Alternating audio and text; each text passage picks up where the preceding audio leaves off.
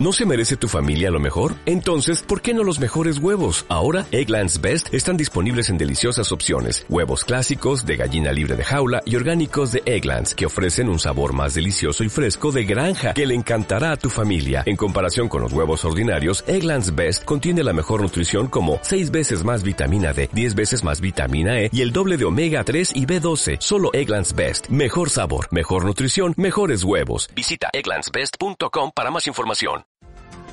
Bienvenidos a Cultural Talks del Británico, un momento para reflexionar sobre cultura y coyuntura.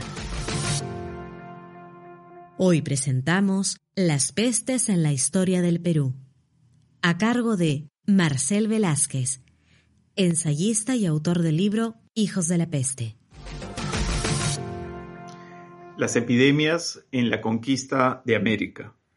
La relación entre civilización y epidemias posee varias dimensiones. A mayor desarrollo de una sociedad, obviamente, mayor concentración de población en un espacio urbano y alta interacción, muchas veces destructiva, con animales con fines de domesticación, alimentación y comercio. En el caso de la conquista de América, nosotros observamos cómo los españoles trajeron consigo virus y bacterias que ocasionaron una guerra biológica que fue terrible para la población indígena y ocasionó una catástrofe demográfica en las décadas siguientes. Podemos poner como ejemplo el caso de eh, la isla La Española, hoy Santo Domingo y Haití, donde la población taína fue diezmada por la viruela. Posteriormente, en el asedio a la gran ciudad azteca de Tenochtitlán, nuevamente la viruela jugó un papel importante en la victoria de los españoles.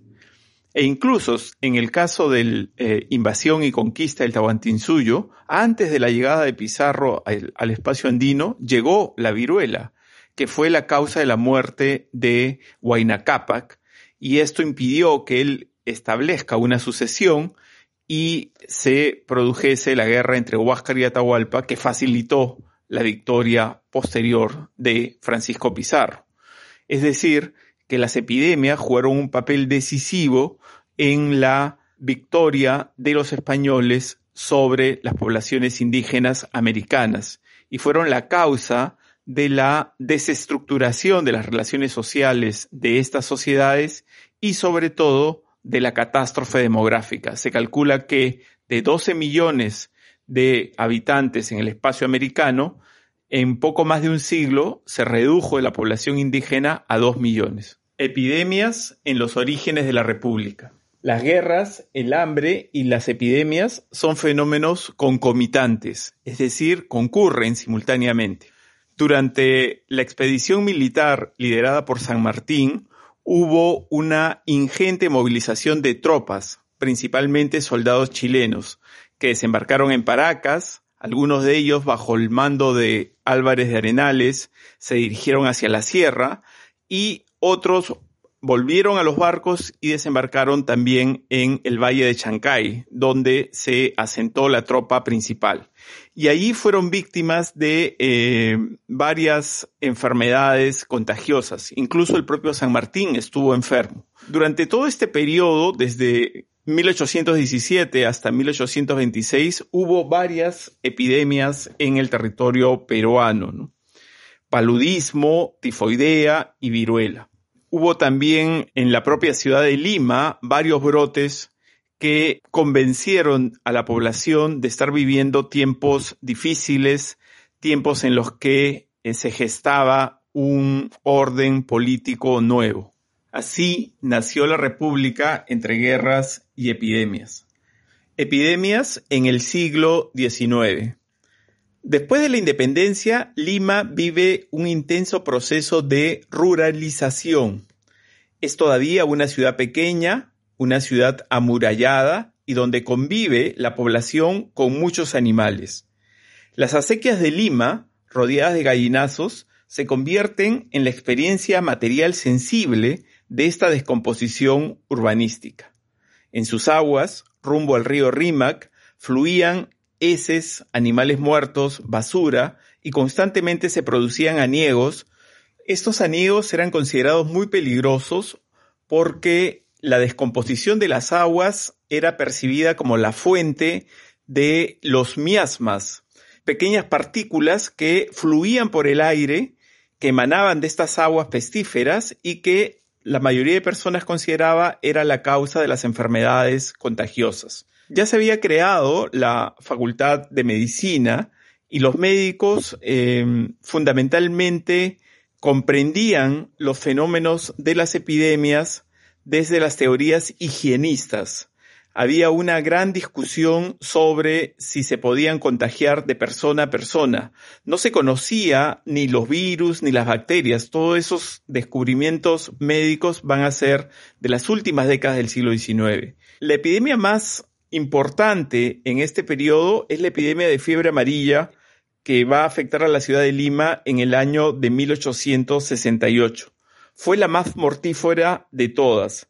En el cementerio se registraron 4.445 defunciones, lo que representó poco menos del 5% del total de la población de la capital.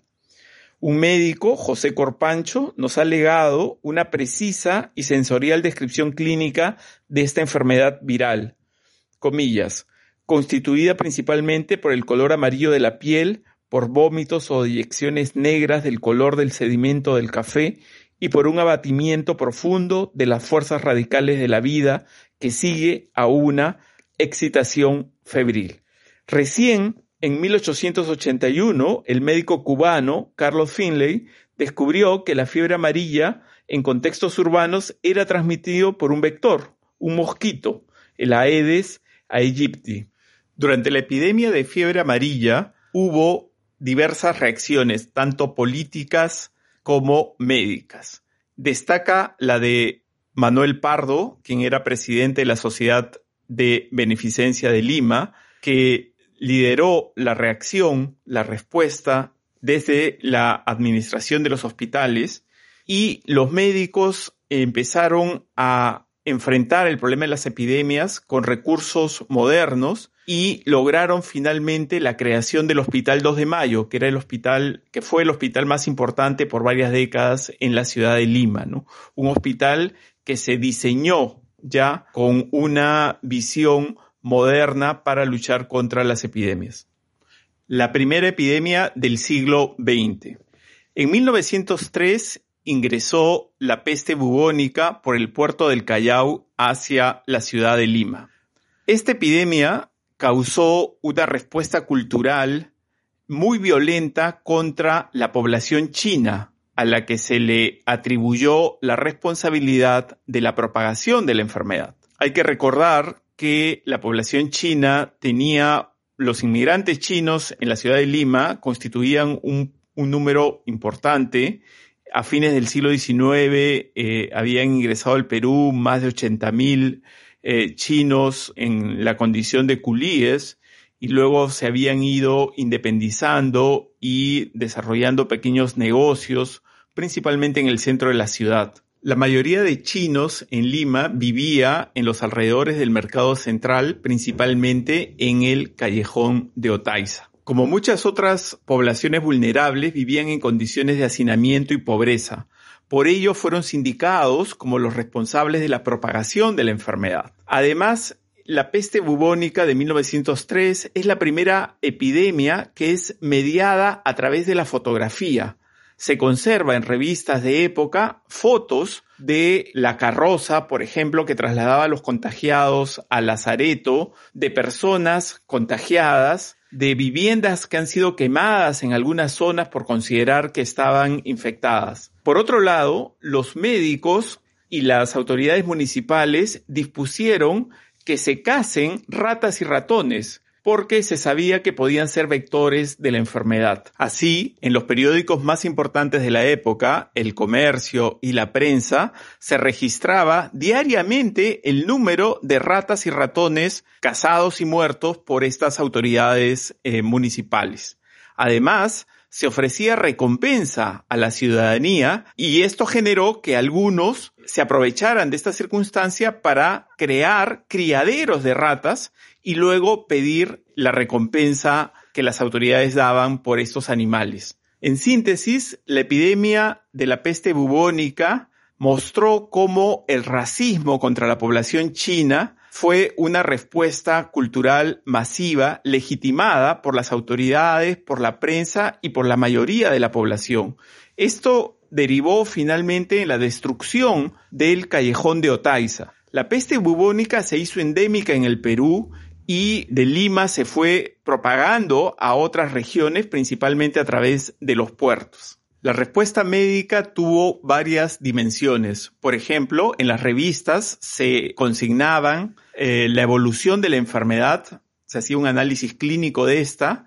Por otro lado, las instituciones crearon un lazareto moderno, el llamado lazareto de guía que estaba al norte de la capital. Un lazareto es un sitio, un establecimiento donde solamente se reciben a los enfermos de una epidemia y allí se recibían obviamente a los enfermos de la peste bubónica durante varios años. Finalmente se establecieron normas de higiene y salubridad, máquinas de desinfección, intervención sanitaria en calles y casas y registro de contagiados y muertos a través de las estadísticas, todo lo cual es muy familiar en estos días.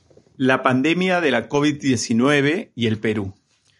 Las transformaciones sociales acarreadas por la COVID-19 han creado un desfase con las visiones tradicionales hegemónicas.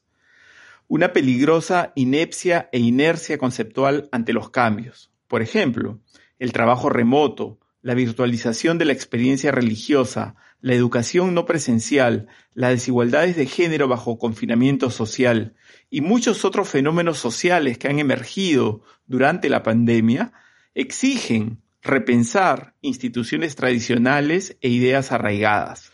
Por otra parte, el virus ha contribuido con la vigilancia de las poblaciones mediante dispositivos electrónicos, se observa también el auge de teorías conspirativas y la amplia circulación de las noticias falsas. En suma, la vida pierde intersubjetividad, crítica y conocimiento, la conectividad y los sometimientos virtuales se imponen y la desigualdad se agudiza. La COVID-19 ha revelado la fragilidad de nuestras instituciones en todos los órdenes.